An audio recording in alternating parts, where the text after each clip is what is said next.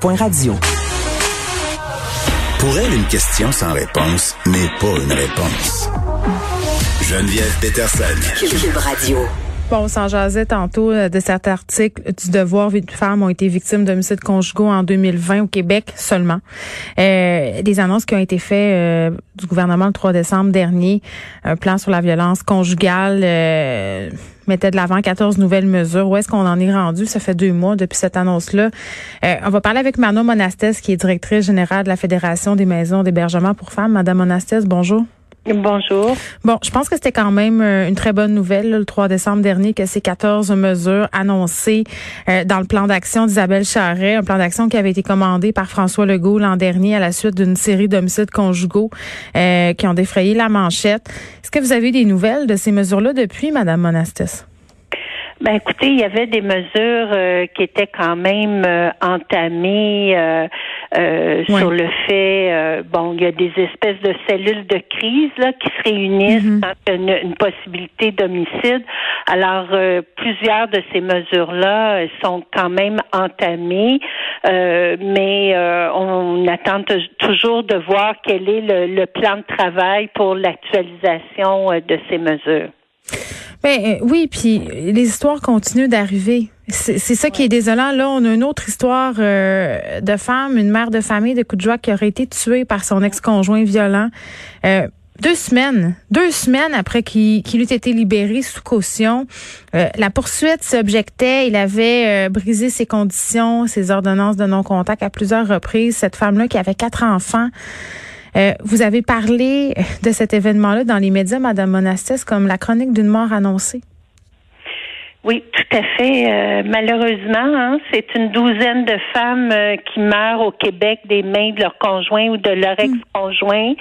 Euh, et nous, la fédération, on avait poussé, ça a pris dix ans avant qu'un comité d'experts avec le coroner en chef se penche sur justement de faire une analyse, de disséquer les homicides pour vraiment voir quels sont les facteurs, euh, les facteurs, puis où est-ce qu'il y a eu des manquements. Et puis dans le premier rapport qui est sorti aussi euh, juste euh, avant les fêtes, on voit dans notre rapport qu'il y a quand même dans les les dix les dix situations d'homicide qui ont coûté la vie à 19 mm. personnes, on voit qu'il y a plus que 20 facteurs de risque qui n'ont pas été bien évalués ou pris en compte. Oui, il y a des signaux. Il y a des signaux qui sont là et qui sont, et qui sont mal compris, ignorés. Et mal évalués mal évalués. Et on le voit avec la dernière situation. Euh, tout ça, le fait que monsieur ait déjà exercé de la violence, euh, qui a été condamné, mm. et que là, tout à coup, il est relâché, euh, ça fait partie des facteurs de risque très importants. Alors, euh, mm.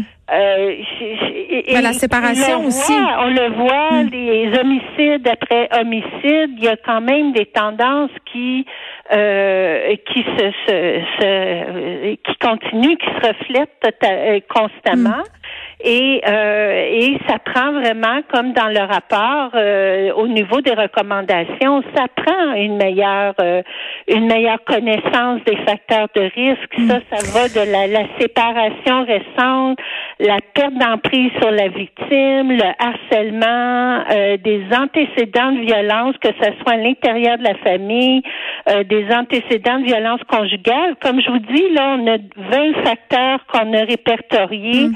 Euh, qui, dans les dix euh, situations d'homicide qu'on étudie, qui n'ont pas été pris en compte ou peu en compte, alors euh, et, mal évalué. Donc, ça prend vraiment une formation pour évaluer. Est-ce qu'on prend assez au sérieux la question de la violence post-séparation?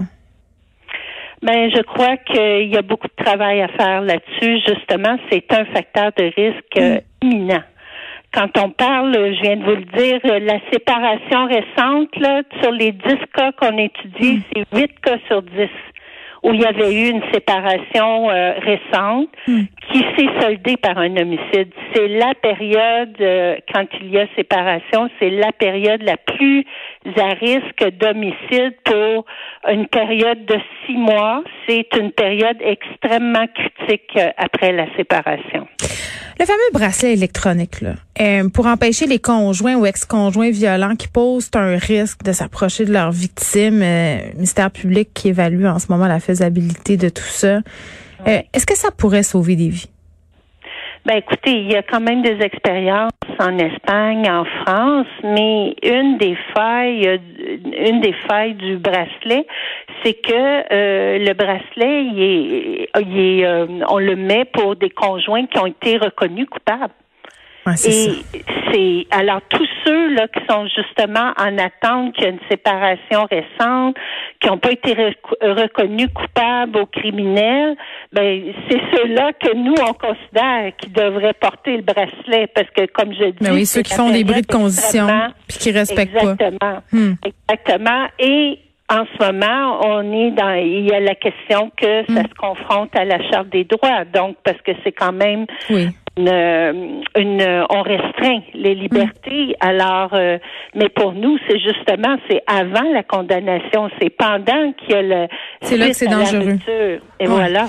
Dernière fois qu'on s'était parlé, Madame Monastis, euh, vous aviez évoqué la hausse de la violence en confinement, violence conjugale. Euh, c'était un effet qui était redouté, c'était un effet qui s'est avéré. Euh, pendant la pandémie, on avait peur aussi d'une hausse possible des meurtres conjugaux. Là, on apprenait dans le devoir que cette hausse-là ne s'était pas euh, concrétisée. Puis, sais, tout ça pour dire que ça, mais qu'en même temps, l'endroit le plus dangereux pour une femme, souvent au niveau des homicides, c'est sa propre maison. Euh, donc là, on n'a pas une hausse euh, des meurtres conjugaux, on a une hausse de la violence, mais c'est parce que les femmes partent pas. Il y, a une raison à ça.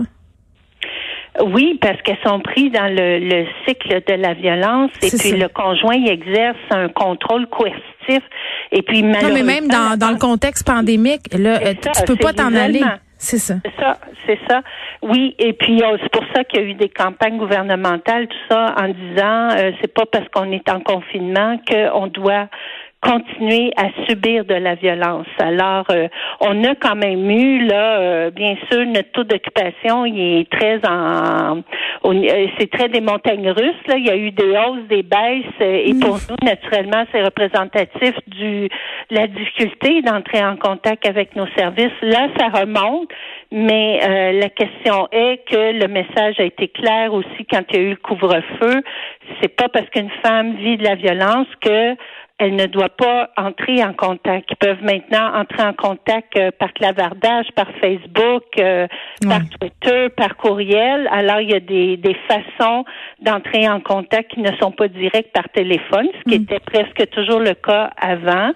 Et euh, maintenant, elles peuvent le faire. Mais ce qu'on a vu, oui, on n'a pas vu une hausse des homicides, mais ce qu'on a vu chez les femmes qui sont arrivées dans nos maisons d'hébergement, c'est qu'elles ont vécu des violences beaucoup plus sévères. Et, et, les mm. enfants aussi. Il faut pas oublier les enfants qui ont été exposés.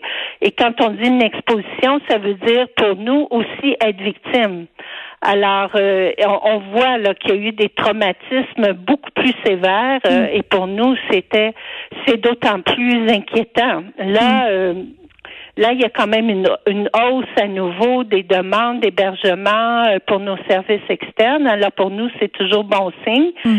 Mais n'empêche qu'on n'est pas revenu à notre à notre roulement habituel et pour nous, ça demeure inquiétant.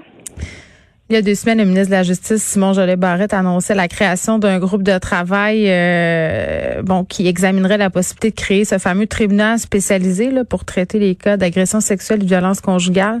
Euh, longtemps qu'on demandait ça. Depuis des années, c'était une demande qui se répétait euh, pour améliorer le traitement des plaintes, améliorer l'accompagnement des victimes aussi. Mais pour le moment, aucun groupe de femmes ne siège sur ce comité. Oui, euh, on nous a répondu qu'on était en ce moment à évaluer administrativement là qu'est-ce qui euh, comment ça pouvait se faire et que par la suite on serait euh, on serait convoqué et on serait consulté. alors on l'espère bien sûr. Mm. je crois que c'est impossible de mettre ce, tribunal en place parce qu'il y a quand même mm. il y a quand même des détails à, à bien ficeler. Alors c'est évident que ce travail-là ne peut pas se faire sans les hmm. groupes terrains qui œuvrent auprès des victimes. Madame Monastès, merci, qui est directrice générale de la Fédération des maisons d'hébergement pour femmes. Bon, on revenait sur la question de la violence conjugale, bien évidemment. Cet article du Devoir euh, qui nous apprend que huit femmes euh, sont décédées au moins de leur conjoint en 2020 seulement au Québec. C'est quand même euh, quelque chose. Et vraiment, là, vraiment, j'aimerais beaucoup que la ministre de la Condition féminine, Isabelle Charret, vienne nous parler. Moi, je veux savoir s'en est rendu où. Ce fameux dossier, ces 14 recommandations, ça fait deux mois. Décliner notre demande, pas disponible la semaine. Moi, j'estime qu'on est en droit de savoir ce qui se passe avec ce dossier-là. Ça devrait être une priorité. Question de la violence conjugale, ça fait deux mois. Des femmes meurent.